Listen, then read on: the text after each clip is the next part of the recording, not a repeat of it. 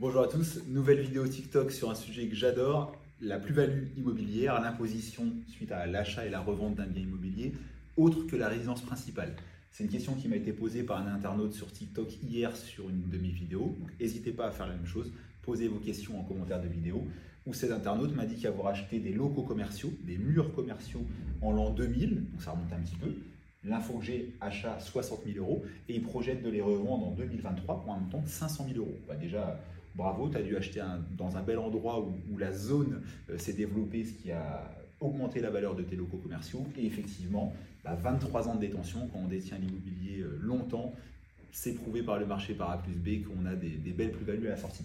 Néanmoins, à cette euh, à ce beau gain, ou du moins ces 500 000 euros de prix de vente, va se retrancher un, impôt sur la plus-value, sûrement plus de crédit, parce qu'au bout de 23 ans, c'est sûrement payé, mais un impôt sur la plus-value, et, le but, ça va être de le calculer ensemble, et donc de comprendre le cheminement, et de trouver des astuces pour réduire en toute légalité l'imposition des plus-values. Donc on connaît le prix d'achat, on connaît le prix de vente, mais on va virtuellement augmenter le prix d'achat et virtuellement baisser le prix de vente, par des astuces évidemment légales au prix d'achat de 60 000 euros, on a le droit de rajouter les frais payés lors de l'acquisition et notamment les frais de notaire. Donc soit on les connaît pour leur montant réel, ce qui n'est pas toujours simple, soit on a le droit d'utiliser un forfait de 7,5%, forfait qui est tout à fait cohérent et qui est deux fois sur trois d'ailleurs favorable à l'investisseur. Donc souvent, euh, je ne m'embête pas à prendre les, frais de notaire réels, enfin je les vérifie quand même, mais deux fois sur trois, voire plus, je choisis le forfait parce que c'est plus intéressant pour mon client.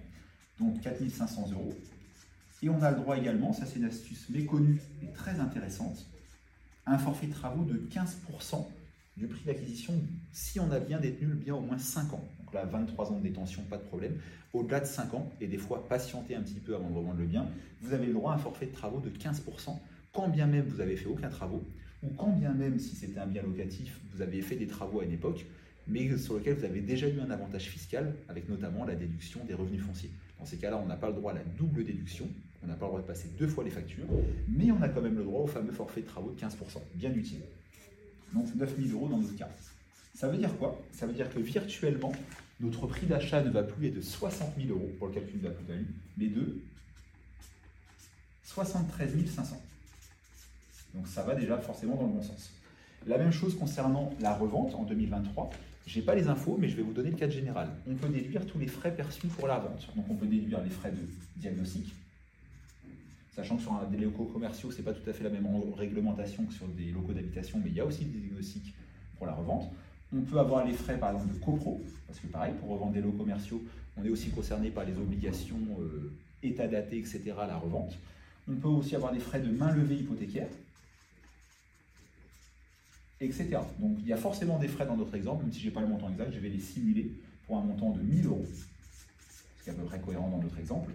Ce qui fait qu'on va du coup maintenant comparer un prix de vente majoré à 73 500 à un prix de vente diminué à 499 000 euros. Bah, ça laisse quand même encore une plus-value importante. Hein.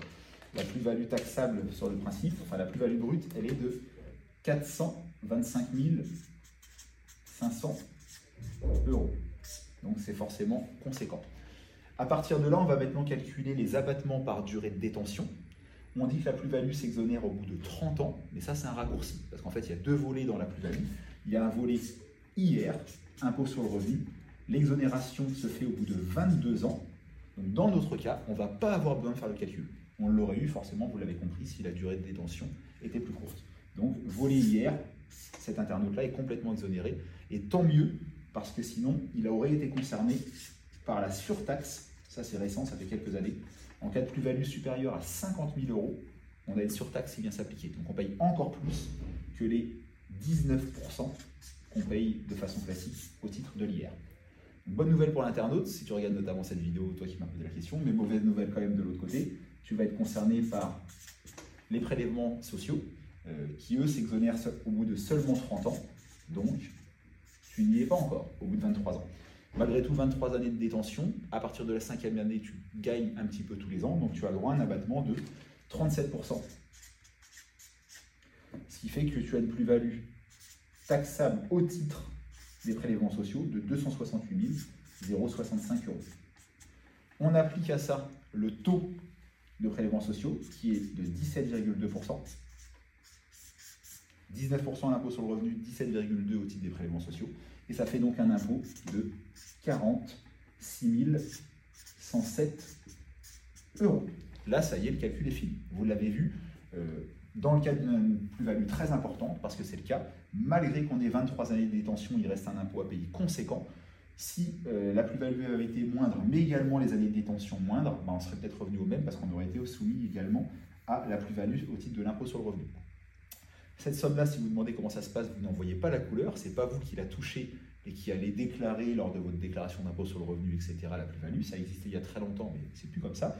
C'est le notaire qui, lui, va ponctionner directement sur le prix de vente cette somme-là, déposer en votre place un imprimé fiscal qui s'appelle une déclaration 2048, et il va payer l'impôt pour vous.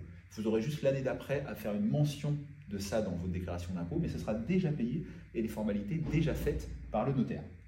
Euh, donc pour synthétiser, exonération totale au bout de 30 ans, c'est très long.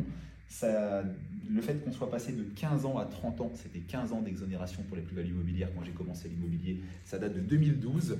Alors 2012, c'est l'année de changement de président, donc beaucoup attribuent ça, euh, l'augmentation, à un gouvernement euh, bah, socialiste, le gouvernement Hollande, mais en fait c'est faux, c'est le gouvernement Fillon, donc sous Sarkozy, juste avant de partir, qui a majoré la position des plus-values immobilières. C'est assez étonnant pour un gouvernement de droite plutôt patrimonial, mais ils avaient besoin de sous, donc ils l'ont fait, de 15 ans à 30 ans. Donc voilà, à retenir, imposition des plus-values immobilières, ça concerne toutes les reventes, et à l'exception de la résidence principale, même s'il y a des cas d'exonération, détention depuis 30 ans, euh, revente de faible montant, 15 000 euros par personne, euh, deux ou trois autres cas d'exonération. Je peux t'en dire plus si tu as des questions en commentaire. N'hésite pas à les poser. Un autre calcul de plus-value, on peut le faire ensemble ou toute question, abonne-toi à mon compte TikTok ou alors à ma chaîne sur YouTube qui s'appelle Visite Co, la minute du propriétaire. Ciao